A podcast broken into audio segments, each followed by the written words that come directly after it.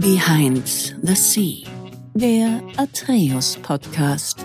Hi, mein Name ist Franz Kubilum, ich bin Direktor bei Atreus und im Behind the Sea Podcast blicken wir gemeinsam hinter die Kulissen des Sea-Level Managements. Moritz, herzlich willkommen im Podcast.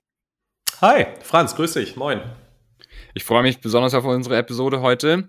Wir haben in jeder Episode jemanden zu Gast, der entweder im C-Level Management tätig ist oder sogar eine eigene Company gegründet hat, aber auf jeden Fall in der Geschäftsführung aktiv ist. Du bist so ein bisschen zwischen allem eigentlich fast, könnte man sagen. Du bist sowohl als interimistischer C-Level-Manager unterwegs, du hast aber auch schon selber gegründet und du hast auch schon in anderen Firmen quasi gegründet, so als ja, so ein internes Venture könnte man es nennen, was da bei der ARAG, auch bei Combrigo und jetzt eben selber nochmal mit der eigenen Company, werden wir sicherlich nochmal drauf eingehen. Moritz, wie geht's dir heute? Du, sehr gut. Ich bin äh, froh, dass die Erkältungswelle der Kinder mich nicht erwischt hat und das eigene Immunsystem noch standhält. Von daher, ich freue mich und gehe mit viel Schwung und Energie ins neue Jahr. Super, ist genau die richtige Einstellung. Wir nehmen das Podcast kurz nach Silvester, also nicht weit nach Silvester auf. Deswegen hat es ja viele hier in Deutschland nochmal mit Grippe oder allen anderen Themen erwischt. Insofern schön, dass du erstmal gesund bist und dir die Zeit nimmst. Moritz, fangen wir vielleicht mal ganz am Anfang an. Wie bist du denn aufgewachsen? Und da frage ich immer danach, was sind so deine ersten Erinnerungen? Also Kindergarten, Vorschulalter, so in die Ecke. Und was waren so die Randbedingungen? Also in was für einer Umgebung bist du denn groß geworden? Okay. Ähm, also ich bin der älteste von vier Kindern ähm, und mein Vater hatte großen Spaß in der Forschung, ist äh, Mediziner und äh, häufiger umgezogen. Das heißt, für mich ist eine der prägendsten Erfahrungen vor allem als Kind mich innerhalb kürzester Zeit immer wieder auf neue Umgebungen umzustellen. Mhm. Also meine okay. Eltern haben sich tatsächlich im Ausland äh, kennengelernt, so richtig schön romantisch, beide als Deutsche, aber in Paris. Und meine Mutter hatte dann Angst vor den, also weil sie bei meinem Vater im Krankenhaus die Zustände gesehen hat, hatte okay. sie dann Angst vor den französischen Ärzten und ist am Tag vor meiner Geburt noch über die deutsche Grenze, so dass ich deswegen also nicht Paris als Geburtsort im Pass stehen habe. Ähm, okay. Vielleicht wären dann so manche jugendlichen Erfahrungen in der Damenwelt noch ein bisschen schöner gelaufen. also. ähm, nee, und bin insofern, also ich bin im Saarland aufgewachsen und äh, dann sind wir nach Nordrhein-Westfalen umgezogen und mein äh, meine Kindheit war also von ziemlich viel Rumreisen geprägt. Also meine Eltern sind auch sehr international orientiert und ich wurde schon mit zehn, elf Jahren das erste Mal ins Ausland geschickt. Ähm. Gastfamilie äh, in Frankreich, super nett. Mhm. Freunde meiner Eltern, ähm, Problem nur, die sprachen kein Deutsch und ich sprach kein Französisch. ähm, das heißt, ich musste mich relativ früh, äh, wurde ich so ins kalte Wasser geschubst, um, äh, um mich da so zurechtzufinden und anzupassen. Und ich glaube, das, das hat mich total geprägt. Okay, sehr spannend. Kannst du mal sagen, was deine Eltern gemacht haben? Mein Vater hat so ein bisschen die ähm, Krebsforschung mit äh, okay. aufgebaut und äh, meine Mutter ist, äh, die hat vor allem Fremdsprachen studiert, also Romanistik, ähm, wie Französisch, Spanisch und ähm, ich glaube, wenn wir vier Kinder nicht gewesen wären oder wenn wir vielleicht etwas pflegerleichter gewesen wären, dann hätte sie vielleicht auch gerne wieder mehr gearbeitet. Ähm, also ich war natürlich ganz pflegeleicht und das waren alles nur meine Geschwister. Ja, ja, klar.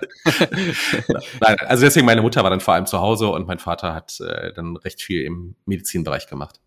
Okay, alles klar. Hast du da schon so ein bisschen, sage ich mal, eine Perspektive oder eine, eine, Richtung mitgegeben gekriegt von deinen Eltern? Wollten die zum Beispiel, ja, der Junge soll unbedingt was Gutes studieren oder so mal einen sicheren Job, große Firma oder doch vielleicht sogar Unternehmer werden? Gab es da irgendwas? Mm, ja, nee, eigentlich eher im invertierten Sinne. Ähm, und zwar ist bei uns in der Familie ähm, äh, gab es so in der, in der Geschichte mal ein paar Personen, die etwas erfolgreicher wurden ähm, oder ein bisschen bekannter waren. Und dadurch ist bei uns in der Familie sehr früh so diese Erfahrung entstanden, wie das ist, wenn du ähm, mit bekannten Eltern aufwächst. Und dass das nicht okay. immer ganz leicht ist, sich sozusagen an denen dann messen zu müssen. Ähm, ist ja ohnehin immer schon mal so ein Thema, sich äh, irgendwie als Tochter von der Mutter oder als Sohn vom Vater irgendwie so zu emanzipieren. Mhm. Und daraus ist bei uns geworden, eigentlich Jung, mach, was du willst im Leben, aber mach bitte bloß nicht meinen Job. Das ist so ein bisschen eine Tradition bei uns in der Familie, dass man nicht das tun sollte, was der Vater gemacht hat. Okay. Und ähm, bei uns in der Familie ist es so, also es gibt so ein ähm, es gibt tatsächlich einen, einen Wissenschaftlerzweig, äh, aus dem ich eher komme, und dann gibt es so einen Politiker- und Juristenzweig und äh, die Unternehmer sind eher das schwarze Schaf. Und ähm, äh, ich habe ja meine Doktorarbeit auch noch abgebrochen und nicht zu Ende gemacht, um meine erste Firma zu gründen. Und damit mhm. bin ich dann offiziell aus Familiensicht habe ich dann äh, quasi die Ausbildung eigentlich nicht abgeschlossen. Die ist eigentlich erst mit Doktorarbeit abgeschlossen. Okay, verstehe. Sehr interessant. Das ist immer ganz interessant, finde ich, was die Eltern so gemacht haben, was man da, ich meine, das ist so eine, so eine, so eine Zeit in dem Alter, da muss man ja viel auf seine Eltern hören, auch wenn man einfach selber nicht in der Lage ist, da ordentliche Entscheidungen zu treffen. Deswegen, ja. Ja, und ich glaube, also natürlich, äh, also letztendlich kommen wir als leere Festplatte auf die Welt und so ist es. eine ist, was wir irgendwie, was, äh, was unsere Vorfahren uns genetisch mitgegeben haben. Das andere ist, was wir an Informationen aufnehmen und verarbeiten. Das ist ja dann quasi für uns erstmal das Gesetz. Ne? Und äh, äh, von daher, also sehe ich genauso und am liebsten würde ich in Einstellungsgesprächen vor allem darüber sprechen. Ähm, aber gleichzeitig muss man ja auch ein bisschen den, den professionellen Rahmen wahren. Klar, den müssen wir heute Gott sei Dank nicht unbedingt wahren. Ne? Ist ja ein Podcast. Wir können auf jeden Fall auf, äh, auf diese Themen eingehen. Was war denn noch so, sag ich mal, du hast gerade gesagt, Informationsquelle während deines Heranwachsens? Warst du in Sportclubs, hast du Instrumente gespielt, äh, Debattierclub, irgend sowas ne, in dem Dreh? Ja, ich habe ich hab total viel ausprobiert, ehrlicherweise. Und ähm, bei mir ist als Folge dieses vielen Umziehens, ähm, also dieser, dieser Stadtwechsel, mhm. ähm, ist daraus entstanden eine Freude, äh, andere Menschen kennenzulernen und auch eine Neugierde, mich auf Neues einzulassen. Ähm, das heißt, ich habe an Sportarten alles Mögliche ausprobiert, ähm, alles, was irgendwie Bälle hatte. Ähm, ich habe dann in dazu kam, dass mein Vater, also so als preußische Familie, ähm, da darf man die Kinder nicht zu sehr verwöhnen. Ähm, folgerichtig gab es bei uns kein Taschengeld. Ähm, das heißt, eigentlich hatte ich so, als das dann so anfing mit, was nicht, 10, 11, 12 Jahren, wo die Kinder sich dann irgendwie, wo so die ersten richtigen kommerziellen Wünsche aufkommen, ähm, hatte ich eigentlich am wenigsten Geld im Klassenvergleich und musste dann sehr früh anfangen zu arbeiten. Okay. Und offiziell darfst du das ja erst mit 14. Das heißt, ich bin dann als sozusagen Unterauftragnehmer für pfiffige 14-Jährige tätig gewesen, im Zeitungen austragen und hatte dann aber recht schnell auf einmal wieder mehr Geld als alle andere, weil ich ja früher angefangen habe zu arbeiten. Und ähm, meine Schwester hat das genauso gemacht. Und so, und dann ähm, habe ich irgendwie gemerkt, oh, Zeitung austragen bei Wind und Wetter ist jetzt gar nicht so spannend. Also vielleicht sollte ich irgendwie gucken, dass ich irgendwie ein Fachwissen aufbaue. Und dann habe ich mir ähm, äh, so äh, zehn Fingertippen beigebracht und habe äh, oh. ein, eine Stelle gefunden, wo ich danach bezahlt wurde, wie schnell ich tippen kann. Der hat wirklich alle zwei, drei Monate die, die Anzahl der Anschläge pro Minute gemessen und dann den, äh, den, den Stundensatz erhöht. Und ähm, genau, also von daher habe ich, da, da habe ich eigentlich so mitgenommen, okay, wenn du dich ein bisschen geschickt anstellst, mhm. Äh, kannst du eigentlich auch mit recht wenig Arbeit äh, irgendwie kannst du Geld verdienen und, äh, und Spaß haben und habe dabei vor allem auch gelernt und bin dann gerade weil ich eben so viel Spaß habe ähm, oder schnell lerne äh, und gerne lerne, habe ich mich dann auch so ein bisschen so gesellschaftlich äh, engagiert, um mal kennenzulernen, wie funktioniert das, dass die Menschen irgendwie Gesetze und mhm. Regeln entwerfen. Bin also so ein bisschen politisch aktiv gewesen und äh, bin irgendwie wie eine Biene von, von Blume zu Blume gehüpft, um möglichst viel äh, schnell zu lernen. Und das habe ich in der Schulzeit super viel gemacht. Und zum Leidwesen meiner Eltern und meiner Lehrer sehr wenig eigentlich so mich mit den klassischen Pflichten beschäftigt. So, und bin dann irgendwie über so eine politische Stiftung ähm, habe ich viel gemacht und ja, immer noch mal neue Jobs gesucht ähm, und versucht, äh, ja, da spannende Sachen zu lernen. Okay, sehr cool. Das heißt, dich hat jemand als Zeitungsbote angestellt, der eigentlich selber Zeitungen ausgetragen hat und hat dir ein bisschen so einen Cut gegeben oder halt also wahrscheinlich nicht sein ganzes Gehalt. Nee, absolut, genau. Also ich äh, werde jetzt hier keine Namen nennen. der, äh, der, junge, der junge Mann ist heute im Autohandel äh, tätig und war halt so ein Nachbarsjunge. Und der hatte ähm, das irgendwie gemerkt, dass er, also ich, ich weiß, das war der ältere Bruder von der Klassenkameradin. Und äh, der merkte, okay, Moritz will irgendwie oder muss Geld verdienen. Und ähm, das ist halt, also wir sind in Wuppertal, groß mhm. geworden. Das ist also recht gebirgig, ne, das Bergische Land. Mhm. Und ähm, zudem ist das die Stadt mit dem zweitmeisten Regen in Deutschland. Mhm. Ähm, das heißt, das Regen, es äh, Zeitungen austragen, also die Zeitungen sind recht häufig nass geworden und dann braucht es ein Regencape und muss es die Zeitung irgendwie trocken halten und so. Mhm. Das war so ein Wochenblatt, ähm, was sich eigentlich über die Anzeigen schon ganz, ganz gut finanzierte. Und dann durfte man alle drei Monate, glaube ich, so Quittungen verkaufen. Die kosten dann 4,50 Mark in der Hoffnung, dass die ah. Leute 5 Mark bezahlen und dann kriegst du 50 äh, Pfennig für dich.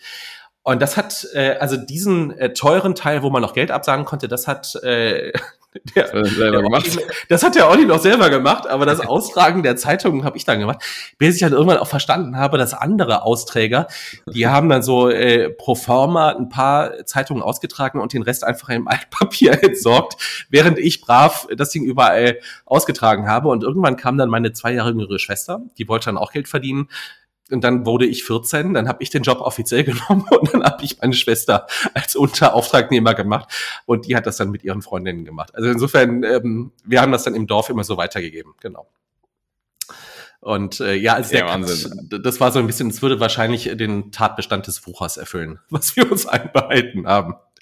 Ja, Wahnsinn. Genau. Aber, aber, es ist eine, aber es ist eine prägende Erfahrung, ganz klar. Also bisschen Absolut. auch zu, äh, zu damals noch mit Walkman, ähm, mit Musik äh, dann unterwegs. Also es hat auch Spaß gemacht, ja. Und äh, muss ich auch sagen. Also war, ja. war eine gute Erfahrung. Ja, ich habe das auch so gemacht. Also ich habe auch, ich habe nicht die Leute unter angestellt, aber ich habe auch Zeitungen ausgetragen. Ich kann mich also dran erinnern, wie das ist so im, mit Walkman und im, im Regen sozusagen. Wobei, bei mir waren es schon MP3-Player-Modes. Ich bin, glaube ich, ein bisschen jünger als du. Wie alt bist du? Ich bin Jahrgang 78. Genau, okay. Also so eigentlich so die, ich würde sagen, ich bin eigentlich die erste, äh, die letzte Generation, die noch so klassisch analog aufgewachsen ist. Ne? Also die, die Wahl des Fußballvereins war noch abhängig davon, was in der Zeitung, wo noch die Ergebnisse drinstehen. Und die hast du auch erst am Folgetag bekommen. Mhm. Ähm, also es sei denn, man hatte irgendwie Videotext. Ne? Ähm, mhm, klar. Das, das ist noch so. Ich weiß noch, wie man eine, äh, wie man eine Kassette aufspulen muss und so weiter. Ja, ja nicht schlecht.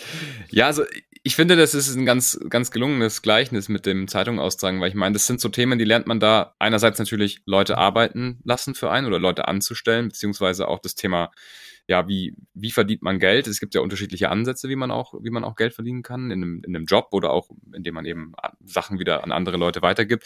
Deswegen finde ich das sehr spannend, dass du das dann direkt in diesem 13-, 14-jährigen Alter, sag ich mal, gelernt hast. Würdest du es auch so sagen? Also würdest du es auch so sehen? Dass Doch, total. Also ich meine, klar ist das jetzt, das ist jetzt kein handwerklicher Skill, den man jetzt irgendwie groß bräuchte, aber darum geht's ja auch nicht, sondern mhm. egal welches Wetter ist, du gehst raus und machst ja. das. Und wenn du um 17.30 Uhr beim Tischtennistraining sein willst ähm, und jetzt ist irgendwie Schnee und Matsche, dann musst du eine Stunde früher raus. Ähm, bis hin dazu, ich weiß nicht, dann waren die diversen Vorgärten, ähm, äh, wie die mit den Laufwegen auch so ein bisschen, dass ich dann angefangen habe, meine Laufwege zu optimieren oder die Routenplanung, ja, weil es mich natürlich total genervt hat. Und dann zu überlegen, okay, bis, bis wohin gehe ich, wann, wann stelle ich wo wie ab, wie viel Zeitung kann ich gleichzeitig in die Hand nehmen, wie muss ich die in der Hand am besten halten. Also es hat so ein bisschen, also Widerstandsfähigkeit, ne, irgendwie Resilienz, also bei jedem Wetter raus, äh, durchhalten und auch gucken, wie kann ich es irgendwie besser machen. Ähm, und ähm, nö, ich finde das äh, total okay. Klar. Und ehrlicherweise, also wir sind jetzt in der privilegierten Situation, dass meine Kinder, also es ist jetzt nicht so, dass wir kein Taschengeld zahlen könnten. Mhm. Ähm, äh, unsere Kinder sind zehn, acht und fünf. Ähm, und tatsächlich hat der Zehnjährige jetzt zum ersten Mal angefangen zu argumentieren, warum er mehr Taschengeld bekommen sollte. und ich würde das jetzt, also lieber bezahle ich ihm die Zutaten, dass er Kuchen backt und den in der Nachbarschaft verkauft oder irgendwie Limonade. Mhm. Das ist mir dreimal lieber und dann kann er da auch gerne richtig Geld verdienen ähm, oder durchs Rasenmähen als dass er hier irgendwie bedingungsloses Grundeinkommen einfach äh, monatlich so viel Geld abgedrückt bekommt. Also ja. Interessant. Aber das ist halt irgendwie auch diese preußische Prägung, die ich mit habe, weiß ich, oder äh, wie nennt sich das irgendwie äh, protestantisch, ne? Kalvinistisch. Ja. Ja, genau. Ja, interessant. Aber ich meine, du hast ja dann einen anderen Job gekriegt und zwar dieses zehn finger Da hast du wahrscheinlich Sachen transkribiert, oder? Oder abgeschrieben? Wie, wie war das? Genau, genau. Äh, ein junger Unternehmer, der ähm, sich einen Verlag gekauft hat und dann noch andere Geschäftstätigkeiten hat und der hat sehr viel diktiert und hat mir dann die, ähm, die Kassetten rübergereicht und ich habe die abtippen und zu Protokollen äh, machen müssen. Und okay. habe dann irgendwie Schriftverkehr, ja, alles Mögliche, was er da so hatte. Darüber hatte er sich, also ich diktiere heute auch, aber ich habe jetzt die KI, die das für mich alles ausformuliert. Ich ja. habe es damals noch abgetippt genau. Absolut, ja. Also das waren so die wahrscheinlich auch die ersten Jobs, die du hattest. Da hast du also recht, relativ früh schon auch Geld für dich selber verdient. Wie ging es dir denn in der Schule? Ich meine, wenn man so viel nebenbei macht, ist wahrscheinlich dann in der Schule weniger Zeit. Bist du trotzdem gut zurechtgekommen? Hast du so das Nötigste gemacht oder wie war die Schule? Mm, ja, ich, hab, ich war zunächst auf einem normalen städtischen Gymnasium und ähm, hatte da so das, das Glück, der Einäugige unter den Blinden zu sein. ähm, und das war ehrlicherweise gar nicht so gut, denn ähm, ich habe da in der, dadurch nicht gelernt, regelmäßig an meinen Sachen zu arbeiten. Ja, und mhm. ähm, wenn du so ein paar andere hast, die irgendwie durchgeschliffen werden müssen in NRW, mhm. ähm, ist das ja auch erklärtes Ziel der, der Lehrer, mhm. ähm, dann kommst du damit relativ wenig Arbeit durch. Also ich, also das Prinzip Hausaufgaben machen war mir bis in höhere Klassenstufen nicht bekannt. ähm, und das brauchte ich nicht und kam trotzdem mit guten Noten durch, bis das meinen Eltern irgendwann ein bisschen äh, auffiel und mich, dann haben sie mich auf ein besseres Gymnasium gesteckt und da waren auf einmal andere, die äh, genauso schnell lernten und dann wurden meine Lücken natürlich gnadenlos offensichtlich. Ähm, und dann habe ich richtig äh, gelitten. Das gehörte auch dazu, mhm. gerade so in der Pubertät ähm, und habe dann auch eine völlig verdiente Ehrenrunde gedreht, mhm. ähm, mhm. die mir aber auch sehr gut getan hat. Also es war dann so ein Jahr lang wirklich mal mit ähm, also Schriftbild umstellen, so schreiben, dass es Lehrer auch lesen können. Ach, okay. Und äh, und äh, also irgendwann musste ich mich dann auch mal auf den Hosenboden setzen und ähm, ja, also klar war das nicht angenehm, aber die Erfahrung war war wichtig mhm. fürs Leben. Also ich glaube sogar die, ich glaube, die war sogar elementar. Ähm, mhm. Frühzeitig auch mal zu lernen, mit, äh, mit schlechtem Feedback umzugehen und dann ja, äh, Entscheidungen überdenken und anders angehen. Aber spannend, ja. Wie, wie bist du sonst so mit dem, mit dem, ja, mit dem System klargekommen? Also ist das was, was du sagst? Ich meine, du hast ja jetzt offensichtlich ja mit diesem Sitzenbleiben vielleicht und mit dem schwierigeren Gymnasium dann verstanden, so ein bisschen, dass man da auch einiges ändern muss, um nicht einfach durchkommt. Aber so das System, wie man in der Schule lernt, wie hat dir das getaugt? Ähm, puh, äh, gute Frage. Und im Nachhinein würde ich sagen, nicht besonders. Ähm, ganz einfach, weil, also ich, ich glaube, ich, das, das merken wir jetzt immer mehr in der Welt, dass sich die Halbwertszeit von Wissen immer mehr verkürzt oder die Innovationszyklen werden immer kürzer. Und ähm, gleichzeitig ist die Bereitstellung von Informationen nicht mehr das Problem. Also im, im Mittelalter, äh, wenn ich auf dem Dorf in der Eifel aufgewachsen bin, ähm, war es natürlich irgendwie ein, ein Glück, irgendwann mal eine Bibliothek oder eine Zeitung in die Hand zu kriegen. Das ist ja heute nicht mehr die Herausforderung. Und ich habe das Glück, dass ich, oder hatte das Privileg, dass ich in so einem Bildungshaushalt aufgewachsen bin, wo es überall vor Büchern nur wimmelte, wo spannende Menschen äh, zu Hause waren, weil wir ein offenes Haus hatten, ähm, aus dem Inland wie Ausland, ne, ob das jetzt Kollegen oder Freunde meiner Eltern waren. Ähm, das heißt, ich hatte eine, ich wurde total konfrontiert mit der Vielzahl von Dingen, Dingen, die es da draußen gibt. Und ähm, kann mich erinnern, dass ich zum Beispiel stundenlang auf dem Boden lag, ähm, neben den Bücherregalen meines Vaters und im Brockhaus geblättert habe, um einfach mal zu gucken, was gibt's da noch Spannendes. Und ähm, das hat mich dann interessiert und dann bin ich da immer tiefer rein und habe versucht, mir da und da nochmal ein Fachbuch zu holen. Und dieser Frontalunterricht, den wir ja ehrlicherweise seit Bismarcks Zeiten irgendwie noch so haben, den habe ich natürlich auch noch volle Dotte mitbekommen.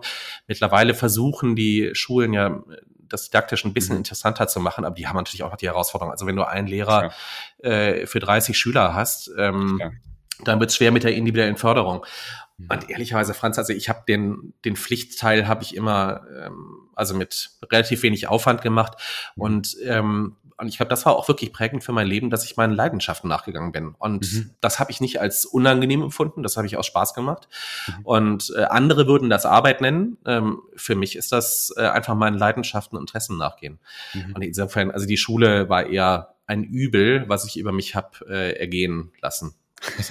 ja, nee, ich, ich will auch gar nicht irgendwie so da auf das Schulsystem, sage ich mal, hacken, aber jeder, jeder braucht natürlich einen individuellen Ansatz, du hast schon gesagt, Klassen müssen natürlich dann auch unterschiedlich irgendwie bedient werden, ist gar nicht so leicht. Und man kann dieses Thema ja auch nicht von heute auf morgen ändern, sondern man muss das ja langsam ändern und gucken, dass man sich das anpasst, deswegen, aber klar, manche Leute so, manche Leute so, vielleicht eine Frage, weil das hört sich für mich so ein bisschen so an, als hättest du schon relativ früh, jetzt das eine Thema mit dem Job, ne? Man hat schon gelernt, wie man arbeitet, dass man Geld verdient, dass man auch Leute anstellen kann, ob man da jetzt nun der, derjenige ist, der anstellt oder derjenige, der angestellt wird, egal.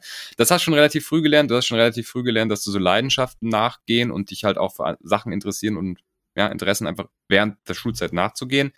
Würdest du sagen, das hat auch später dann wir kommen ja gleich noch zum Studium und so weiter, aber alles so ein bisschen beschleunigt, weil das sind Themen, die lernen manche Leute ja erst in den 20ern, 30ern oder sogar erst nach 20 Jahren in einem Job. Ne? Ja, bestimmt. Also die, ähm, ich meine, ich habe ja nichts dafür getan, dass ich in dieser Familie aufgewachsen bin und in diese mhm. Familie reingeworfen wurde, aber äh, das war natürlich ein, ein Privileg. Ähm, mhm. Sei es mit, also ich habe erlebt, dass mein Vater ähm, es geschafft hat, seine Neigungen zu einem Beruf zu machen. Der wollte gerne Menschen helfen und mhm. äh, durfte da recht, also das habe ich vorgelebt bekommen. Ähm, ich habe von meiner Mutter vorgelebt bekommen, äh, dass man sich mit Fremdsprachen sehr schnell auch mit der ganzen breiten Welt draus unterhalten kann mhm. und die einen offen aufnehmen. Mhm. Ähm, und ich habe vor allem auch gelernt, ähm, mit vielen anderen Menschen dadurch in Kontakt zu kommen. Ja, und die, mhm. ähm, also das hat mich ganz sicher geprägt. Ähm, und ja auch so ein bisschen so diese Agilität ausgelöst, ne? Für, äh, für später. Also und, und ich glaube, das ist eine der, also sorry, wenn ich jetzt wieder auf dieses Bildungssystem komme, ne? aber ich nee, glaub, nee, das klar. ist eine der, Ker eine der Kernaufgaben, die wir äh, den, den heutigen und künftigen Generationen irgendwie vermitteln müssen, weil die Rezepte von gestern nicht mehr zwingend für morgen, übermorgen halten werden. Ja, absolut. Sehr cool. Okay, gehen wir mal einen Schritt weiter zu dem Studium oder beziehungsweise wie war es dann, sag ich mal, du hast dann Abitur gemacht, ne, an der, an der, an der, an dem Gymnasium, wo du dann Mhm. von deiner Mutter aus hin musstest, das Schwierigere. Und dann ging es wahrscheinlich ins Studium? Genau, also im, im was glaube ich für mich ähm, sehr wichtig war, ist, dass ich dann bei mir selber erkannt habe, welche Rolle nehme ich eigentlich in der Gruppe ein mit anderen.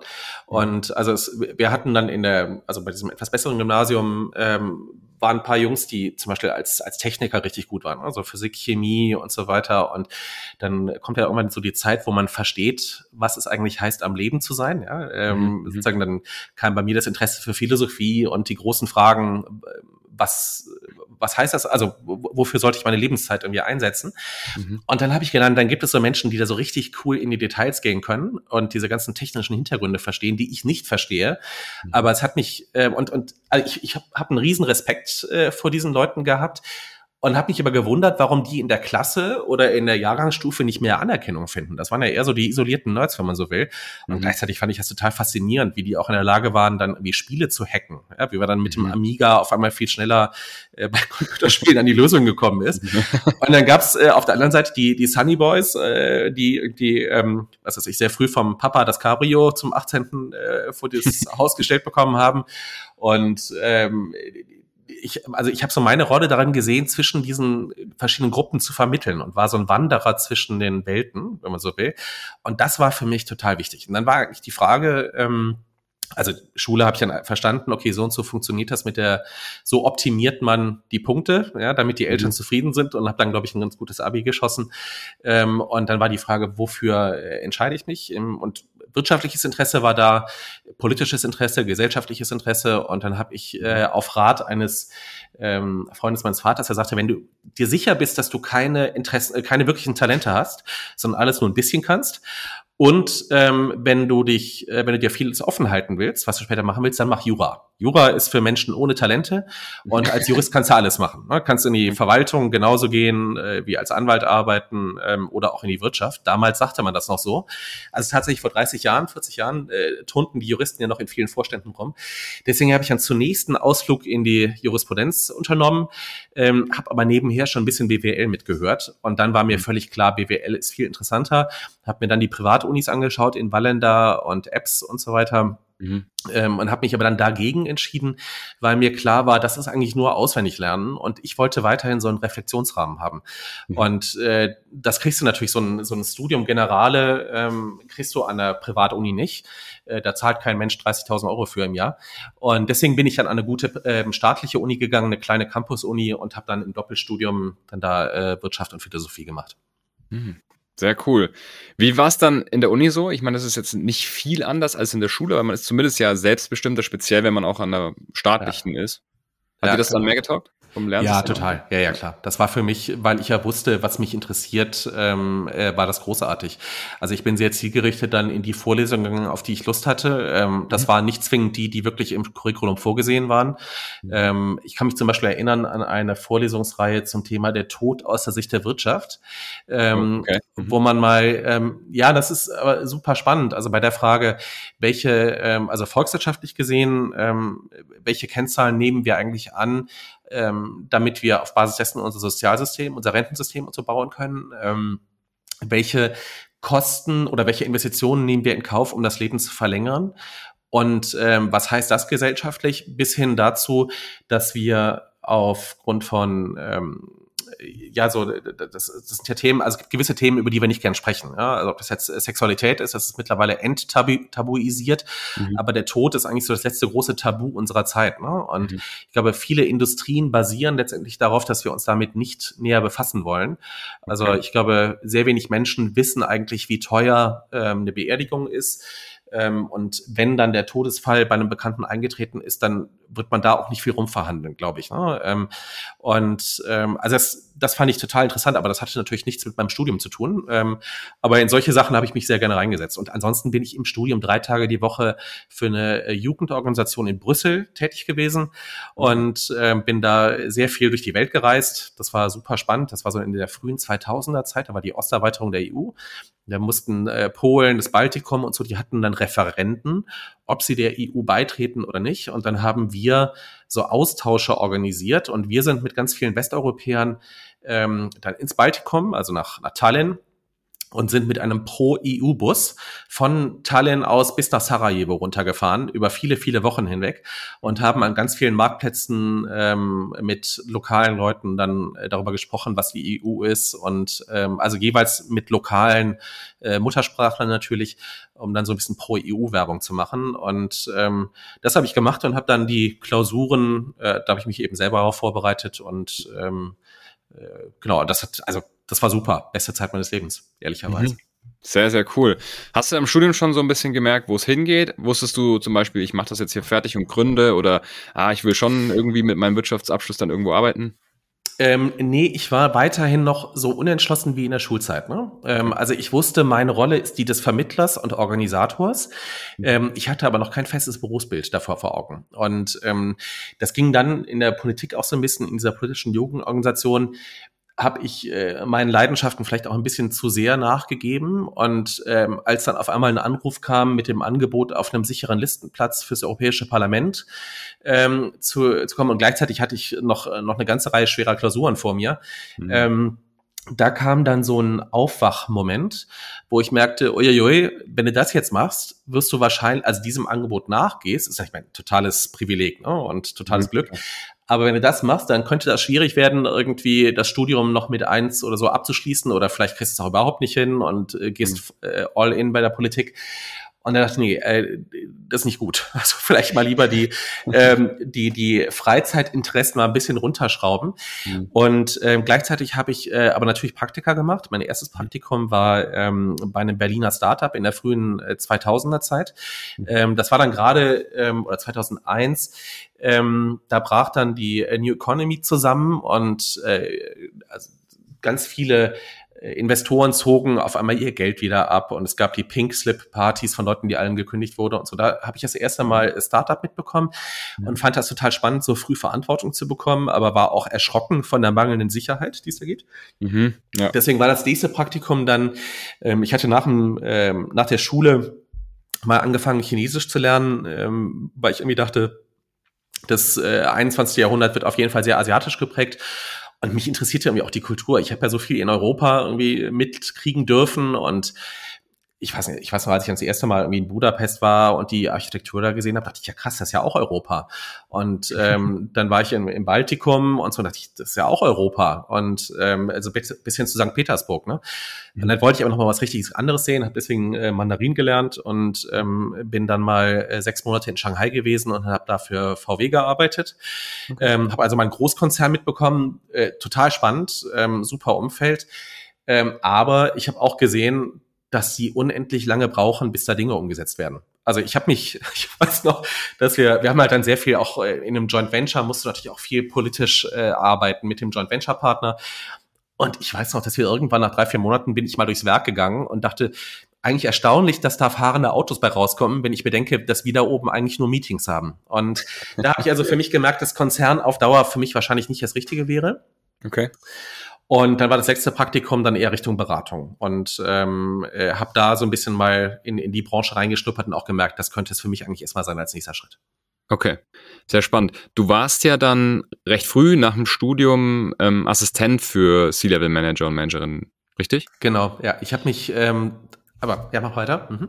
Genau, nee, weil die Frage geht genau in die Richtung. Das ist ja was, was man, wenn man selber mal in diese Fußstapfen treten möchte, auf jeden Fall, finde ich, mal machen oder irgendwie antesten sollte, weil man ja den ganzen Tagesablauf von so jemandem dann mitkriegt und auch einfach, du bist ja so ein bisschen dann der Schatten des der Person, oder? Wie mhm. war das denn? Kannst du da so ein bisschen drauf eingehen?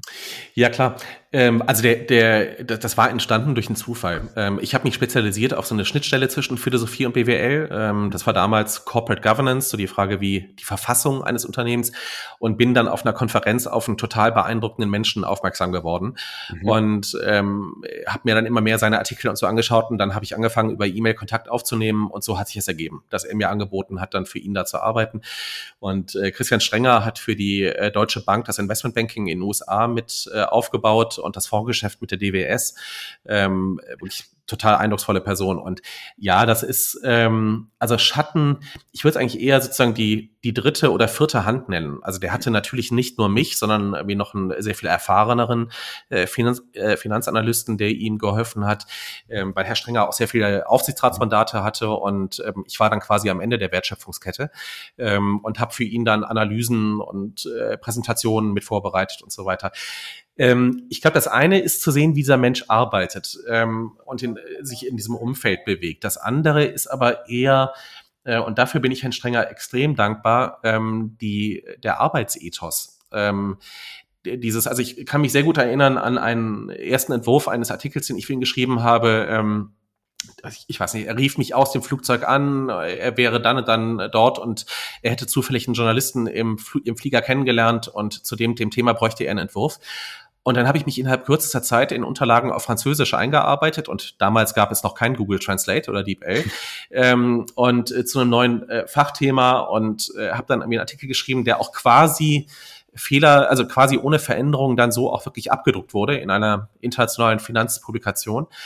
Ich hatte aber ähm, zwei Formatierungsfehler äh, mit drin. Ich hatte am Ende eines Satzes oder eines Absatzes ein Leerzeichen zu viel.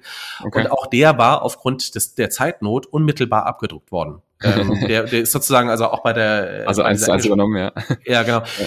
Und ich erinnere mich, dass ich selber, als er dann von der Reise zurückkam, eigentlich erwartet hätte, dass dann positives Feedback kommt und stattdessen aber ging es ausschließlich darum, hey, wenn du hier arbeitest, dann musst du eine sehr hohe Detailorientierung haben und das muss fehlerfrei sein. Und das hat mir in dem Moment erstmal äh, fiel mir da die Kinnlade runter und mhm. dachte, okay, das ist irgendwie sehr perfektionistisch. Das hat mich aber umgekehrt sehr geprägt, Franz. Ähm, und zwar sehr genau zu schauen bei den Dingen, die ich habe. Und es gibt eben Dinge, da weiß ich, und also ich, ich äh, mache das sinnbildlich mit so einer Plastikguillotine. Ich hoffe, das ist jetzt nicht ja. politisch so inkorrekt. ähm, das ist natürlich keine richtige Guillotine, aber die habe ich auf meinem Schreibtisch stehen, wenn ich mit jungen Menschen arbeite und gerade zu Beginn mit jemandem arbeite, dann frage ich die Person, ist das Dokument, ist der Brief, ist diese Analyse, ist das schon so gut, dass du bereit bist, also dass ich das ungesehen verschicken könnte? Bist mhm. du bereit, deinen kleinen Finger in diese Guillotine zu halten, dass ich es rausschicken kann? Und ähm, das führt dazu, dass, also ich kann mich erinnern an, an einen jungen Mitarbeiter, der inzwischen auch im Finanzbereich arbeitet, der, ähm, der, der sah dann sehr erschrocken aus und ich musste ihn mehrfach immer wieder wegschicken, weil er immer sagte, nee, ah, da gucke ich lieber nochmal selber drauf. Mhm. Ähm, und der berichtet mir aber eben zwei Jahre später, als er dann bei uns äh, fertig war äh, und das Studium fertig hatte, sagte er, er hätte vorher immer nur so Dreien geschrieben und das wäre alles nicht so wichtig gewesen. Und diese Haltung von mir und meinem äh, Geschäftspartner, der genauso eine Detailorientierung hat, das hat dazu geführt, dass Linus äh, einen Einserabschluss gemacht hat und das erzählte er dann bei so einem All-Hands-Meeting vor der gesammelten Mannschaft das also wirklich den Tränen nahe, dass ihn das extrem geprägt hätte und da sei er sehr dankbar für. Und ich bin ja. da sehr dankbar für Herrn Strenger, denn äh, ich habe das bei Herrn Strenger gelernt und natürlich kann ich auch 80-20 schnell schnell machen. Ich weiß aber auch, wann der Perfektionismus da sein muss und das habe ich äh, von Herrn Strenger gelernt. Ja, sehr, sehr cool. Wenn der das Podcast jetzt hört, also dein, dein, dein damals, dann, dann, der wird sich denken, verdammt, hätte ich gewusst, dass die Guillotine aus Plastik ist, ne? Nein, also fairerweise, dass äh, Herr, Herr Strenger hat, also der Linus meinst du? Ja, genau. Ja, der, klar. Also, okay, das könnte tatsächlich sein, dass er es hört. Herr Strenger ja. ist das auch zuzutrauen. Der ist auch noch mit, ähm, mit Rollerblades durch das Frankfurter Westend gefahren, äh, in seinen 60ern. Äh, mal schauen, ob er es auch ja. Ja, sehr, sehr cool. Auf jeden Fall lernt man, glaube ich, in, solche, in so einer Position sehr, sehr viel. Jetzt hast du gerade gesagt, diese Detailtreue. Du bist natürlich jetzt auch in so einem Bereichen wie New Business unterwegs, Digital Ventures. Da ist es natürlich schwierig, wenn man so nach dieser Wasserfall-perfektionistischen Methode vorgeht, weil man ja doch früh eigentlich immer Kundenfeedback einsammeln möchte, früh seine Business-Ansätze testen möchte. Ich nehme an, da hast du nicht den gleichen Ansatz, dass du sozusagen bis aufs mhm. Perfekteste genau reingehst, sondern wie würdest du das differenzieren? Wo muss man das, diese Detailtreue haben und wo vielleicht dann im Business nicht? Ja, hast du total recht, Franz. Ähm, das ist eher, also ich würde sagen, es ist wie ein Handwerkszeug, ähm, was wir im Werkzeugkoffer mitbringen müssen. Mhm. Und ähm, sozusagen bezogen auf New Business, also wenn es darum geht, ich weiß nicht, also jetzt gerade bin ich natürlich auch wie viele andere fasziniert von ChatGPT mhm. und von den Anwendungsmöglichkeiten und Absolut. zu gucken, was könnte man daraus äh, machen. Das eine ist es, möglichst früh in Kundenkontakt zu kommen, um die Anwendungen auszutesten. Mhm. Und da wäre Perfektionismus tödlich. Das, ja. ähm, und ich glaube, das ist eine kulturelle Herausforderung für uns auch in Deutschland, auch in manchen Industrien und mit unserem Rechtswesen äh, und so weiter und der Risikoaversion. Wenn wir da äh, das, das Ding erst perfekt machen, bevor wir es auf den Kunden gehen. Bis dahin ist der Wettbewerb dreimal weiter. Da wäre Perfektionismus tödlich. Ja. Gleichzeitig ist es andersherum. Ähm, wenn ich mit gewissen Investoren spreche oder äh, Verträge äh, aushandel, ähm, da muss ich natürlich genau diese 100, also da reichen 98 Prozent eben nicht, weil die äh, zwei äh, Prozent fehlenden die kritischen sein könnten, wo mhm. irgendwelche äh, Klauseln drin sind. Das heißt, ähm, ich glaube, wir müssen in der Lage sein, mal das eine, mal das andere rauszuziehen und ähm, ich glaube, das ist genau das, also für mich das Glück, dass ich äh, da vielleicht auch von Kindesbeinen an gefordert wurde, mich schnell auf verschiedene Umgebungen einzustellen.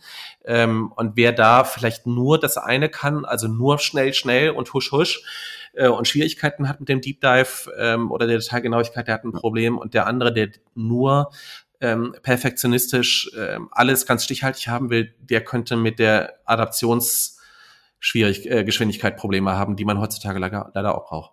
Mhm. Ja, absolut. Nee, gut, perfekt. Da hat man, hat man noch ein bisschen differenziert, wo man das anwendet. Aber finde ich ein coole, eine cooler Ansatz zu sagen, dass diese Detailgenauigkeit ein Tool ist, was man, was man haben sollte und nicht eine Grundeinstellung. Ja, weil eine Grundeinstellung würde ja auch dann eben immer die negativen Seiten mit sich bringen. Ja, und ich glaube, es ist auch, also je nach Herausforderung. Ähm, also wenn ich jetzt, ähm, ich, ich, weiß nicht, ich spreche jetzt zum Beispiel gerade mit einer äh, tollen Softwarefirma, die hat die ersten zehn Jahre hinter sich und jetzt ist so die Phase, wo das Management professionalisiert wird, also wo es wirklich in die Skalierung geht, auch mit äh, nochmal deutlich größeren Investoren und wir dann überlegen müssen, welche Skills braucht jetzt das Management, um die Firma auf die nächste Ebene oder die nächsten Ebenen hochzuziehen. Von, also über 100 auf 200, 300.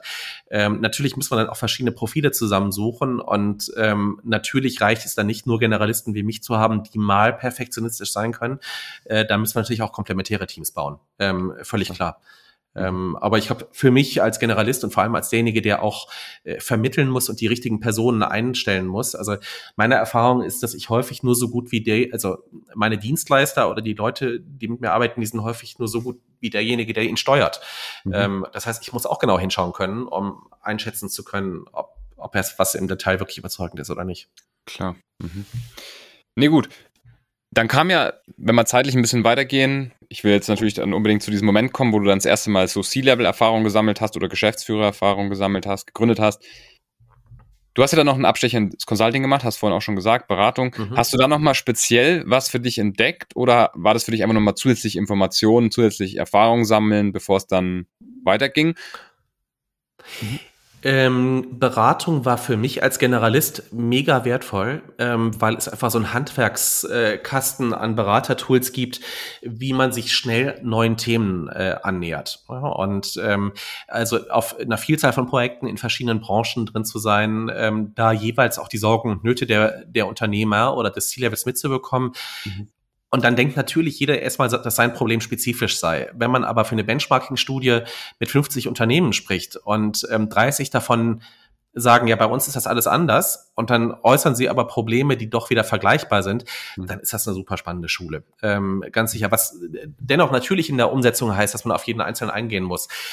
Ähm, für mich war es ehrlicherweise so, ich habe viel bei Finanzdienstleistern gearbeitet, also mhm. ähm, vor allem bei Versicherungen und die bin den Versicherungen insofern sehr dankbar. Also es war ja, also ich, wie gesagt, ich komme aus einem sehr preußischen und anspruchsvollen mhm. Haushalt mhm. und ähm, mit den Dingen, die ich so in der Schule und im Studium gemacht habe, war es jetzt nie so, dass ich von meinem Vater da irgendwie das große Schulterklopfen bekommen hätte. Und okay. dann war meine Erwartung, wenn jetzt, okay, bis jetzt in der Managementberatung, hast du einen schönen Dienstwagen, trägst maßgeschneiderte Anzüge und, und so weiter und äh, hast vielleicht sogar Schuhe, die man irgendwie in, äh, in London kauft. Ähm, und dann dachte ich, okay, jetzt müsste doch eigentlich die, äh, die Bestätigung kommen. Und tatsächlich kam die von den Eltern. Und gleichzeitig merkte ich bei mir, Franz, dass mir was fehlte.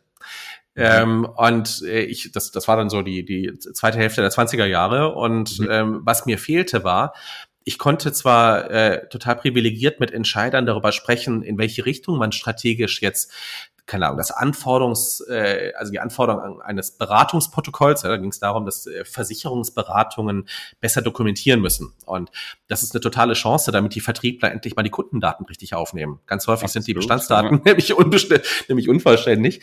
Ähm, sondern sprichst du mit den Leuten, wie du sowas irgendwie auch zu Chancen machen kannst und ähm, oder ich weiß nicht mal, ist mit einem mittelständischen Unternehmen, was einen neuen Business, äh, neue Business-Ideen hat. Und äh, wir waren aber immer nur mit der Konzeption betraut. Und dann durfte ich als äh, Consultant da so ein bisschen mit drin äh, sein und habe Beziehungen aufgebaut zu den Team, äh, zu den jüngeren Leuten auf Kundenseite mhm. und natürlich auch die Beziehungen auch gehalten. Und ein paar Monate später angerufen, gefragt, und wie läuft's? Und dann habe hab ich mitbekommen, die haben dann, äh, ja, das ist wieder in der Schublade gelandet, weil die besten Leute auf noch wichtigeren Themen äh, gestafft waren. Und dann sind mhm. irgendwie, wir haben das vielleicht den und den machen lassen. Und was bei mir als Gefühl entstanden ist, Franz, ist eine Frustration. Ähm, denn wir haben, also ich, ich habe das persönlich, mich hat das persönlich geärgert, dass diese Dinge nicht umgesetzt werden. Und deswegen fand ich diese Beratungszeit für persönlich, obwohl es materiell so toll war und ich auch ja. intellektuell gese äh, Sachen gesehen habe, bei mir ist immer mehr das Bedürfnis entstanden, ich will jetzt umsetzen. Mhm. Und deswegen habe ich dann unter dem Deckmantel einer Doktorarbeit im Lief, im dritten Jahr in der Beratung, kannst ja sagen, äh, man, man macht dann die DIS, ähm, habe ich unter diesem Deckmantel eine Doktorarbeit angefangen und die total praxisorientiert ausgerichtet. Um, äh, und mir gesagt, also wenn ich es gut mache, dann mache ich daraus eine Firma mhm. und dann ist mir der Titel völlig egal. Mhm. Ähm, und ähm, wenn ich das gegen die Wand fahre, okay, dann habe ich es aber zumindest ausprobiert. Ähm, nach außen, ob du da jetzt zwei, drei oder vier Jahre für die Disc gebraucht hast, ist egal. Noch sind keine mhm. Kinder da. Äh, ich war noch nicht verheiratet. Mhm. Ähm, und äh, dann fährst du die Firma vielleicht gegen die Wand, aber dann hast du zumindest einen Doktortitel und damit für die Familie die Ausbildung abgeschlossen. Und das war das erste Mal, wo ich selber auch in Geschäftsführerverantwortung äh, war. Und dann ich weiß nicht, wir haben uns dann bei Förderprogrammen beworben dem Staat, haben die bekommen und dann auf einmal ist das Bundesverwaltungsamt mit der Software, bei der man die Kosten hochlädt, monatelang offline gewesen, so dass wir auf einmal einen höheren sechsstelligen Betrag vorfinanzieren mussten, der überhaupt nicht vorgesehen war. Und ich hatte Leute eingestellt. Ich wusste, oh. ne, das waren ähm, zum Teil Freunde, äh, oh. deren Miete und äh, Krankenversicherung davon abhängig war, äh, dass ich mhm. jetzt irgendwie da noch Kohle auftreibe. Mhm. Und äh, gleichzeitig äh, durfte ich ja mit der neuen Firma eben auch mit, äh, mit Vorständen von großen Firmen sprechen. Und das waren für mich so die ersten richtigen C-Level-Erfahrungen, würde ich sagen, mhm. wo ich selber gespürt habe, ähm, was heißt das? Ne, ich, ich fahre jetzt zum Kunden und wenn ich jetzt heute den Vertrag nicht unterzeichnet bekomme, dann ist auf der Rückfahrt das Unterschreiben der Kündigung angesagt und dann muss ich äh, äh, Insolvenz anmelden. Ne? Und mhm. das mal mitzumachen und selber zu spüren, das waren die ersten richtigen Erfahrungen. Okay, wie, wie war das für dich dann? Weil ich meine, das hast du ja jetzt erstmal noch nicht so, warst nicht mal so gewohnt, weil bis jetzt ging es ja erstmal nur immer um dich. Da war dann halt das genau. maximal Schlimmste, was passieren konnte. Du gehst die Zeitung nicht austragen, kriegst deinen Lohn nicht, gehst nicht in Men's Consulting, kriegst deinen Lohn nicht. Aber jetzt mit anderen Leuten mit drin, war das stressig? Mental? Ähm, ja, total, absolut. Also das war, das war für mich wirklich eine, eine ganz neue Erfahrung, ähm, so richtig all in zu sein oder Skin in the Game, wie das die Amerikaner sagen. Mhm. Ähm, und ich habe dann eine Heuristik gefunden ähm, von einem amerikanischen Unternehmer, der nannte das die den Entrepreneurial Rollercoaster, also die unternehmerische mhm. Achterbahn. Und ähm, die besteht aus ähm, Phasen. Ich ähm, ich äh, versuche jetzt mal mit, äh, mit Worten äh, jetzt hier im Podcast zu machen. Mhm. Und zwar ist das wie so eine Sinuskurve. Das heißt, du fängst an und hast mit Freunden oder mit, äh, mit Kollegen die Idee, Mensch, das ist das Problem, da könnte man doch was machen. Wir haben eine Idee, wie wir das lösen könnten. Und es steht, es entsteht eine Energie und eine richtige Euphorie und komm, hey, wir probieren das und äh, aus den, den Gründen, das passt und wir verstehen uns gut. Und dann ist, äh, sind ganz viele Dinge ganz leicht. Und mhm. es fällt nicht schwer, abends noch um 22 Uhr noch weiterzumachen. Ach komm, wir bestellen noch eben Pizza und so weiter. Und das ist die Phase des uninformierten Optimismus. Und so hat sich ja. das für mich angefühlt im äh, 2009, dann im ersten Jahr bei der Beratung. Ähm, neues Thema, alles, was ich in der Presse wahrgenommen habe, schien mich zu bestätigen in meiner Hypothese, dass man da ein Business aufbauen könnte. Mhm. Und ich habe da und da angerufen, ich war motiviert und war begeisterungsfähig und dann sind andere dazugekommen und dergleichen. Und die große Gefahr in dieser Phase des uninformierten Optimismus ist äh, nicht zu überdrehen. Also nicht äh, overconfident, also zu viel äh, Vertrauen zu, äh, Selbstvertrauen zu haben und quasi Investitionen zu tätigen oder Entscheidungen zu treffen in Vorwegnahme weiterer positiver Ereignisse.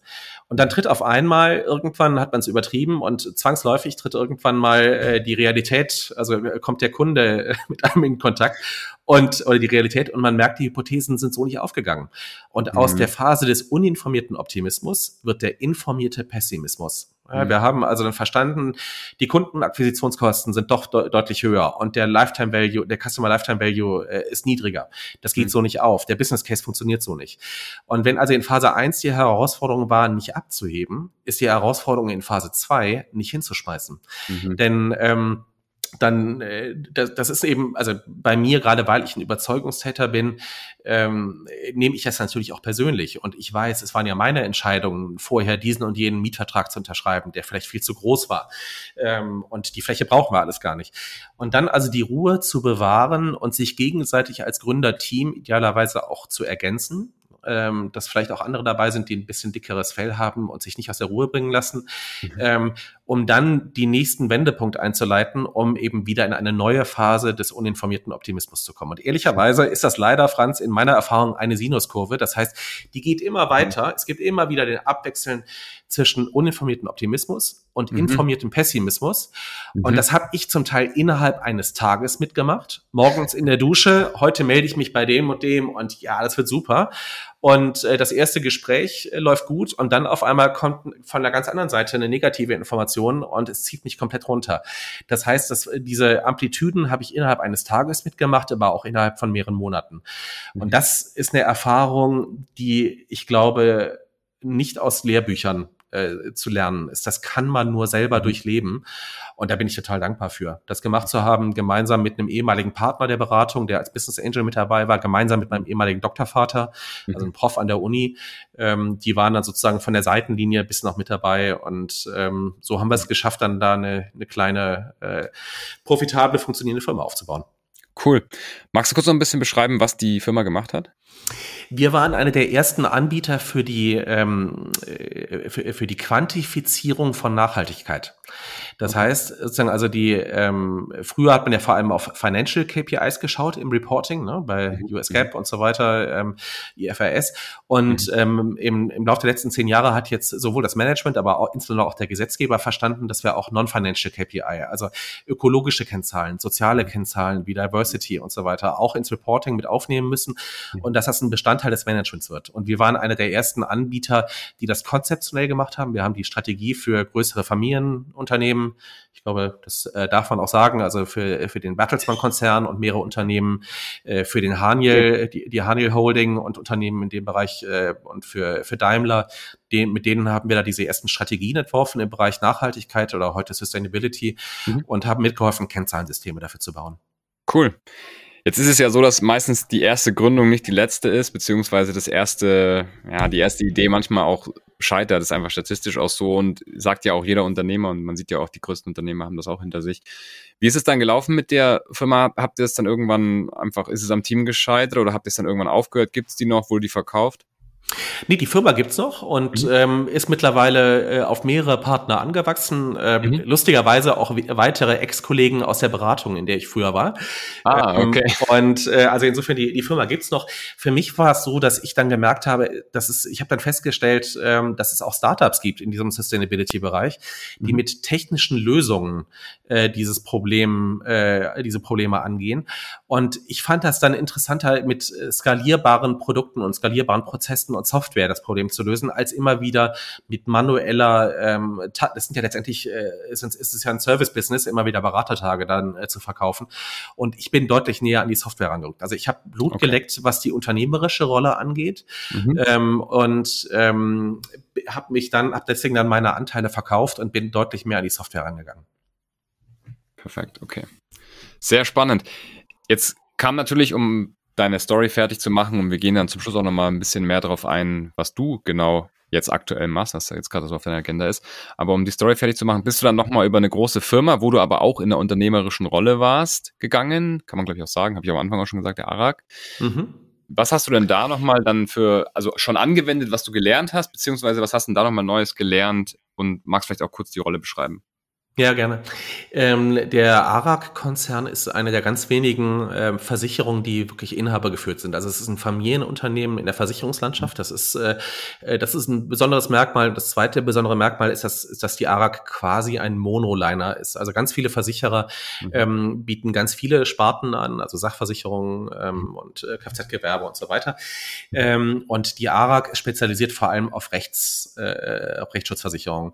Mhm. Und ähm, bei mir war es so, dass ich also nach dem Aufbau von Concern und dem Ausstieg habe ich äh, mit Rocket Internet, mit, äh, mit den Samba-Brüdern, äh, eine Plattform im Bereich ähm, Kreditvergabe gemacht. Ich habe äh, mit ähm, Comprigo äh, bzw. R&E Media haben wir im Bereich Werbetechnologie eine Software aufgebaut und dann an einen Bauerverlag verkauft. Ich habe also mehrere schnell wachsende, skalierende Unternehmen kennengelernt und bei uns privat kam aber dann so die nächste Phase mit dem ersten Kind, dem zweiten Kind und als das dritte Kind kam, ähm, war es dann so, dass meine Frau mich fragte, ähm, ob ich vielleicht auch mal in ein etwas stabileres Umfeld gehen möchte und nicht immer das ganze Geld wieder neu investieren in neue Startups, sondern äh, Zitat, ähm, kannst du nicht mal sowas machen wie mein Vater? Und mein Schwiegervater war sein Leben lang als Jurist beim Finanzamt. also, oh. also, das war die Erwartung, die meine Frau an mich gestellt hat. Und ähm, dann war es ein äh, lustiger Zufall, beziehungsweise es war ein äh, gemeinsamer äh, Freund, ähm, der mich dann einem äh, äh ganz tollen Menschen im, im ARAG-Vorstand vorgestellt hat. Ähm, und den trieb um, oder den, die ARAG äh, trieb um die Frage, was macht eigentlich, also wie verändert sich der Rechtsdienstleistungsmarkt? Und in, in den USA formierte sich ähm, eine, äh, eine, also formierten sich mehrere Firmen, aber insbesondere war Google eingestiegen bei einer Firma namens Rocket Lawyer und hatte dort mehrere hundert Millionen äh, investiert mhm. und hatte eine Kooperation mit einem französischen Jura-Verlag um den europäischen Markt anzugreifen. Und das mhm. ist für eine Rechtsschutzversicherung insofern bedeutend, weil die im Augenblick ja die Fälle, also wenn jemand wie du und ich, wenn wir eine Police haben von der ARAG oder einer, einer anderen äh, tollen Rechtsschutzversicherung, mhm. dann gehen wir zu einem lokalen Anwalt, der das mhm. noch ähm, letztendlich noch so arbeitet wie vor 300 Jahren auch. Ja, also die, Telef äh, die Terminvergabe ist vielleicht mittlerweile von der Website unterstützt, aber letztendlich gehen wir zu diesem Anwalt, wir trinken dort einen Kaffee, wir bringen ausgedruckte Dokumente mit. Der Anwalt ähm, schaut in seinen Büchern nochmal nach, er schaut vielleicht in einer Online-Datenbank nach Gerichtsurteilen vergleichbar und er hat vielleicht eine Word-Vorlage zu der, ich weiß nicht, Kündigungsschutzklage oder mhm. was auch immer wir haben. Mhm. Aber letztendlich macht diese Person von den Möglichkeiten von Data Mining ähm, und so weiter noch sehr wenig Gebrauch. Mhm. Und deswegen sagte auch die ARAG, also diese Branche wird sich fundamental verändern und sie sahen von Google finanziert einen ganz großen Wettbewerber, der hier rüberkam und sagten, wir müssen eigentlich als erweitertes Risikomanagement, also das wird eine Ein einen Einfluss auf unseren Markt haben. Die Frage ist auch, wenn es dann einfache Do-it-yourself-Angebote gibt, wird dann der Kunde überhaupt noch eine Versicherung abschließen mhm. oder schließt er eher ein Service-Abo ab und äh, um, um damit sein, seine Angst vor Rechtsrisiken abzudecken? Mhm. Und deswegen sagte die ARAG sehr smart, ähm, wir wollen da als erweitertes Risikomanagement selber aktiv werden. Ähm, wir sind aber nicht eine Allianz, die es sich leisten kann, viele hundert Millionen in verschiedene Venture Capital Fonds zu investieren. Wir wollen eigentlich eher selber die Ärmel hochkrempeln und das bauen. Wir wissen aber auch um unsere Stärken und um unsere Schwächen. Wir haben äh, die, die Kernprozesse im Versicherungsgeschäft super aufgestellt. Aber wie man eine Digitalfirma aufbaut, da haben wir ehrlicherweise noch nicht so Vorahnung. Und mhm. ähm, so gab sich dann, dass äh, wir uns kennenlernten und ich dann die Aufgabe bekommen habe, vom ganz nah mit dem Vorstand und auch mit dem Inhaber, mit dem Dr. Fassbender, ähm, für die äh, diese neuen äh, digitalen Einheiten im Bereich Rechtsdienstleistungen aufzubauen. Und das haben wir vor allem äh, äh, zum Teil mit einer äh, Firma, die schon im ARAG-Portfolio war in den Niederlanden, haben wir angefangen und haben dort ein Angebot, was ähm, so eher ein Telefonservice war, ein Callcenter. Das haben wir umgestellt äh, und modernisiert, haben aus einer holländischen Marke eine internationale Marke gemacht äh, namens Hello Law ähm, die ähm, dem Kunden über WhatsApp ähm, und über Self-Service-Tools ähm, sehr niederschwellig äh, bei Rechtsproblemen hilft. Und mhm. das habe ich eine ganze Reihe, also ein ganze ein paar Jahre aufgebaut und in, in mehrere Länder noch mit ausgebaut. Und ähm, ja, war eine super spannende Zeit. Und da habe ich sehr viel gelernt über den Rechtsmarkt natürlich mhm. und, und eben auch zu lernen, äh, wie diese Prozesse äh, funktionieren im, auf der Versicherungsseite nochmal. Also welche Auswirkungen hat das, wenn ein ARA-Konzern in einem US-Bundesstaat eine Versicherungslizenz beantragt? was braucht er dafür noch bis in die letzte Tochtergesellschaft an Compliance äh, und so weiter. Also äh, auch wieder super viel gelernt. Cool. Hat sich doch das Jura-Thema dann doch nochmal bei dir eingeschlichen. ja, genau. So der halbe Jurist. Also die, die kleinen Scheine habe ich ja gemacht. Genau, das bin ich immer eingeholt. Ja, aber, aber also ich, ich setze gerne meine Skills und so und die Technik ein, um wirklich auch relevante Probleme zu lösen. Mhm. Also äh, so manche Angebote, die in, im Internet entstehen, bis zu, ich weiß nicht, diese, diese Roller, diese E-Roller und da irgendwie die ja. vierte oder fünfte Firma aufzubauen, ja. bei der ich mich von Beginn an gefragt habe, wird da, wie kann das ein, ein, viable Business werden. Ähm, finanziell, aber auch wie ökologisch macht das Sinn, macht das nicht Sinn? Oder auch diese der Quick Commerce, die 10 Minuten Lieferung per Fahrrad. Mhm. Ähm, bei manchen Dingen frage ich mich schon so, hat das wirklich einen langfristigen Sinn oder nicht? Und da ja. bin ich total froh, dass ich da, also die ARAG, also das Thema da, das waren ja echt, also ein, wenn wir Menschen relevante Probleme haben, dann haben wir dafür Gesetze geschaffen äh, oder Versicherungen gebaut. Äh, ja. Das sind Themen, die finde ich spannend wo ich, wo ich äh, Technik einsetzen kann, um richtige Probleme zu lösen. Sehr, sehr spannend. Jetzt hören wir uns zwei unterschiedliche Gruppen zu. Das sind einmal natürlich deine Kollegen, Kolleginnen, C-Level-Manager, teilweise auch schon selber Unternehmer oder auch Konzern, äh, CXOs und natürlich aber auch Leute, die vielleicht einmal hinkommen wollen und per se steht natürlich erstmal deine Person, im Fokus, aber wir wollen natürlich auch so ein bisschen Leadership Advisory in der Hosentasche geben. Wenn du jetzt mal so an deine, ja, an deine Zeit zurückdenkst und auch an das, was du jetzt machst, was wären denn so deine Tipps und, und Tricks oder nicht Tricks, aber Tools für C-Level Management, Top-Level Management? Also zuallererst tue ich mich tatsächlich schwer damit äh, zu sagen, dass ich äh, hier die Weisheit mit mit Löffeln und so weiter, ähm, äh, um hier meine ach so tollen äh, Dinge weiterzugeben. Aber also Erfahrungen, die ich gemacht habe, die ich äh, gerne teile, sind zum äh, zuallererst tatsächlich äh, den Leiden, der eigenen Leidenschaft nachzugehen ähm, und äh, der eigenen Passion, weil das bei mir, also ich habe da die Erfahrung gemacht, das setzt bei mir weitere Kräfte frei, ähm, das mhm. setzt eine Energie frei, die auch ansteckend ist für andere. Und mhm. zuallererst, also deswegen, das ist eigentlich so die erste wichtige Erfahrung, ich nehme das dann nicht als Arbeit wahr. Okay. Ähm, mhm. Und im Ergebnis investiere ich natürlich sehr viel Zeit in diese Sachen. Ich arbeite gerne. Der, der Grund ist nur, der Hintergrund ist nur, ähm, dass ich es nicht als Arbeit wahrnehme. Das, mir macht das Spaß. Also das ist sozusagen Erfahrung eins, äh, die unabdingbar ist und zwar auch von früh an. Also Herr Strenger sagte zu mir immer, arbeiten, bis der Arzt kommt. Ähm, ja. Ich habe das beim Firmenaufbau durchaus auch mal erlebt, dass der Arzt dann gekommen ist. Ähm, und insofern, das ist eigentlich Erfahrung zwei. Ähm, sich selber immer wieder offen in den Spiegel zu schauen und äh, zu gucken, okay, wie wie geht es mir damit, was mache ich gut, was mache ich nicht. Ich habe zum Beispiel für mich so eine Routine entwickelt, ähm, mich abends immer zu fragen, okay, also drei Dinge, für die ich am heutigen Tag sehr dankbar war, aber auch drei Dinge, die ich gerne besser gemacht hätte. Ähm, und dann abschließend als Vorbereitung sozusagen für mich, fürs Unterbewusstsein, für den, für den nächsten Tag drei Dinge, die mir am morgigen Tag sehr wichtig sind. Mhm. Deswegen also die zweite Erfahrung ist ganz klar, ähm, mich selber nicht so wichtig zu nehmen und äh, immer wieder zu reflektieren und ähm, sehr offen auch Feedback einzuholen. Und das mhm. kann auch heißen, für sich festzustellen, dass es auf dieser und jener Rolle vielleicht nicht gepasst hat. Ja, ähm, oder es hat gepasst, aber nur für einen gewissen Zeitraum mhm. und damit offen und respektvoll mit allen Seiten umzugehen. Und das ist okay. Ja, also, und das ist auch ein konkretes Tool, was ich ähm, für mich äh, sehr gerne nutze, ich versuche in der Zusammenarbeit mit meinen Mitmenschen, sehe ich, äh, es ist meine Erfahrung, dass es ganz wichtig ist, dass ich meine Erwartung, das was habe ich mir überlegt, wenn wir versuchen jetzt die Firma X auf die nächste Ebene zu bringen, von 100 auf 300 Leute, welche Strategie, also welches Ziel setzen wir uns? Gut, das ist dann zum Teil auch vielleicht von Investoren gegeben, von Private Equity oder Co. Welche Strategien habe ich, haben wir ausgearbeitet, um dahin zu kommen?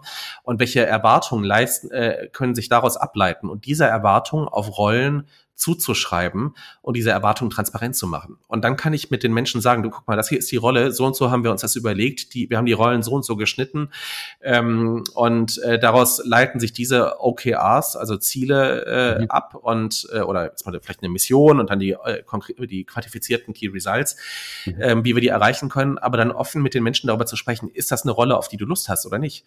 Mhm. Ähm, und ich habe die Erfahrung gemacht, früher hieß es dann manchmal, wenn ein Mensch auf einer gewissen Rolle ähm, die Ziele nicht erreicht hat, dann kam die Konklusion, ja, müssen wir rausschmeißen, ne? müssen wir uns trennen.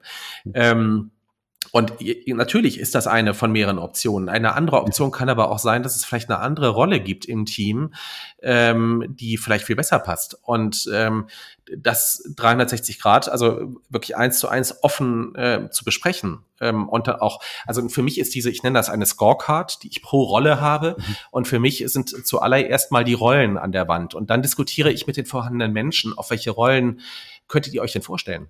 Ähm, ja. Und dann sind diese Scorecards und die KPIs, die darauf festgehalten sind, oder die OKRs, das ist, das ba ist die Basis für die, ähm, je nachdem, ob es mal Direct sind, äh, für die, äh, für die wöchentlichen oder monatlichen Gespräche. Wie sind wir auf dem, wie sind wir on track ähm, für die, für das OKR? Oder ist das vielleicht gar nicht mehr das Richtige? Müssen wir es anpassen?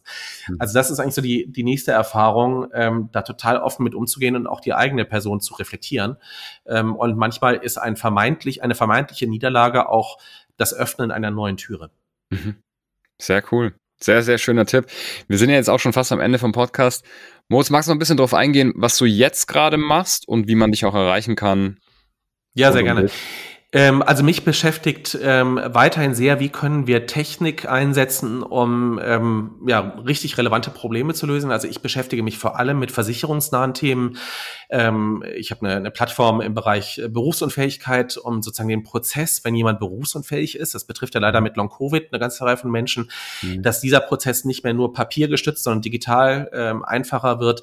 Ähm, ich habe jetzt im Bereich Krankenversicherung, gesetzliche Krankenversicherung, haben wir eine ähm, äh, glaube ich, ganz, ganz äh, überzeugende Softwarelösung gebaut, eine App, mit der bis zu vier Millionen Menschen ähm, mit Gesundheitsexperten digital in Austausch gehen können. Vorher ja. war es eben im Bereich Rechtsschutzversicherung. Das sind Sachen, die ich mir äh, sehr genau anschaue. Ähm, ich finde aber dasselbe auch bei, bei Rechtsthemen interessant. Wie können wir jetzt die Möglichkeiten, zum Beispiel KI, nutzen, ähm, um sei es auf Gesetz, äh, also auf, äh, auf, auf Seite der Gerichte effizienter zu werden, mhm. aber vielleicht auf Seiten der, der Interessensvertreter, der Anwälte ähm, mit denen, mit diesen neuen Themen beschäftige ich mich sehr gerne und gucke, wie und bin da auch unterstützend oder so das zweite digitale Hirn oder die dritte. Hand für C-Level-Entscheider ähm, oder auch für Investoren, um zu gucken, wo macht es Sinn zu investieren? Mhm. Ähm, geht man als Investor rein oder äh, baut man was selber auf? Ähm, und äh, operativ bin ich, ähm, also das mache ich so einen Tag pro Woche, würde ich sagen, so eher auf einer Beraterbasis. Und drei bis vier Tage die Woche bin ich, äh, krempel ich auch selber gerne die Ärmel hoch und baue Firmen in dem Bereich auf und aus ähm, immer also häufig auch mit Investoren zusammen. Und erreichbar ganz einfach über LinkedIn. Das funktioniert ja. bei mir sehr gut. Super. Sehr spannend, sehr spannende Themen, die du gemacht hast und auch ein sehr, sehr interessanter Werdegang. Speziell das frühe Lernen, frühe der Passion nachgehen, hat mich halt echt beeindruckt. Auch sehr schöne, ich glaube, wenn man genau zugehört hat, war natürlich am Anfang auch sehr, sehr viel Advice dabei, aber jetzt gerade auch zum Ende nochmal die zwei Sachen, die du gesagt hast, finde ich sehr, sehr wertvoll. Moritz, vielen Dank, dass du im Podcast warst. Ich hoffe, wir machen, ja, ich hoffe, wir machen vielleicht irgendwann mal nochmal eine Runde zwei oder ein anderes Format, kommt sich sicherlich nochmal irgendwas zusammen. Sehr gerne. Ähm, freut mich sehr und äh, ich finde super, dass Atreus in die Richtung was aufbaut und sich dem Format auch öffnet. Ähm, und ich habe Podcasts sehr schätzen gelernt und äh, mhm. lerne darüber persönlich auch äh, total viel, während ich dann irgendwie im Garten die Hecke schneide. Absolut. Wunderbarer Übergang. Wer jetzt gerade noch zuhört, auf jeden Fall eine Bewertung dalassen oder sogar einen Kommentar, je nachdem, auf welcher Plattform ihr gerade zuhört. Moritz hat es gerade schon gesagt, der Podcast wird präsentiert und auch unterstützt von Atreus, also atreus.de auch mal anschauen für Interim Management. Abonniert auf jeden Fall den Kanal. Wer solche Episoden wie, die jetzt mit dem Moritz gerne in seinem Feed gespült hätte und nichts verpassen möchte, sollte auf jeden Fall den Kanal abonnieren. Vielen Dank. Moritz, schönen Tag dir noch und wir hören uns. Ciao, ciao. Jo, ciao Franz.